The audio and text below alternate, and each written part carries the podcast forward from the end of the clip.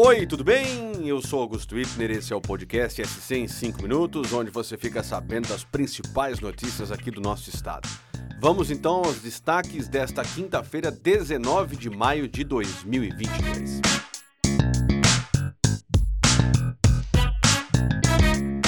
Santa Catarina vai começar a aplicar a segunda dose de reforço a idosos com 60 anos ou mais de idade. Segunda dose de reforço entenda-se como quarta dose, assim, numa expressão mais livre, digamos assim. A decisão da Secretaria de Estado da Saúde segue uma recomendação do governo federal. A única condição é de que a pessoa tenha tomado pelo menos a dose anterior há quatro meses. O objetivo é aumentar a proteção desse público contra a Covid-19, justamente em um momento de aceleração dos casos aqui em Santa Catarina. Conforme os números mais recentes, são pelo menos 8 mil casos ativos de coronavírus, o que traz uma preocupação em meio a esses dias frios que estão vindo por aí.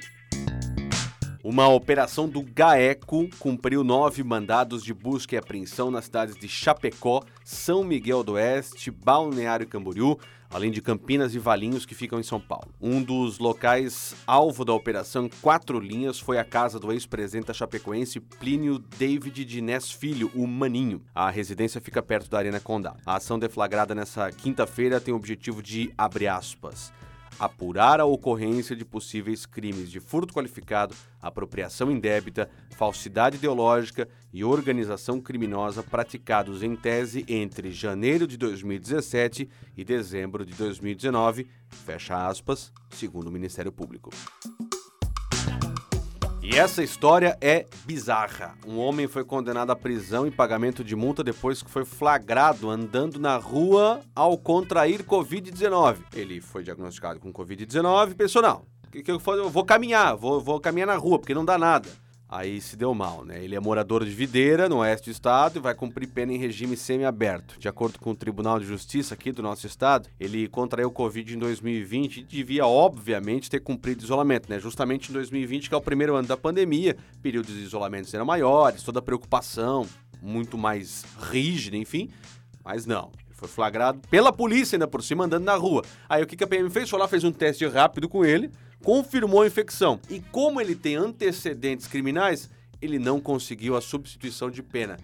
O que, que significa? Vai ficar preso por um mês e seis dias. A decisão ainda cabe recurso. Um jovem de 19 anos que se envolveu com consumo e tráfico de drogas em Florianópolis acabou sequestrado por conta de uma dívida com traficantes.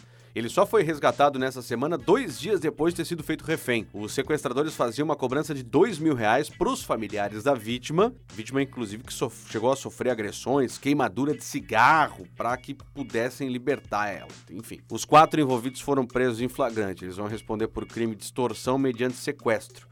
A polícia disse que o grupo também de jovens, né, entre 19 e 21 anos, era envolvido com o tráfico de drogas na região da Grande Floripa.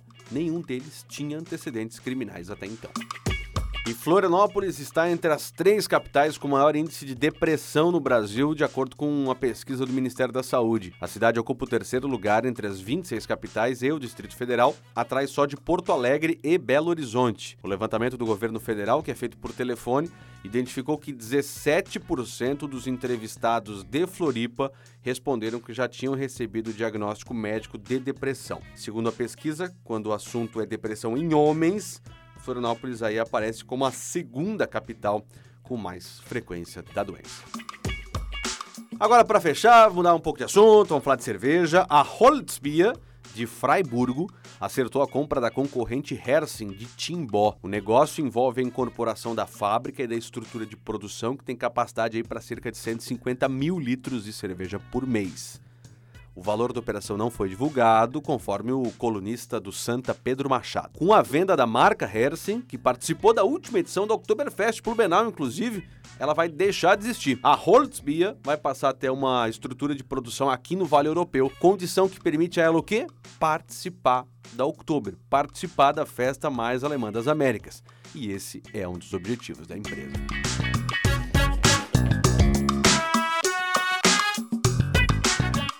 Esse foi o SC em 5 minutos, o podcast dos veículos que compõem o NSC Total, publicado de segunda a sexta-feira. A produção hoje foi minha, de Augusto Wittner, edição de som de Maiara Colar e a coordenação de Carolina Marasco.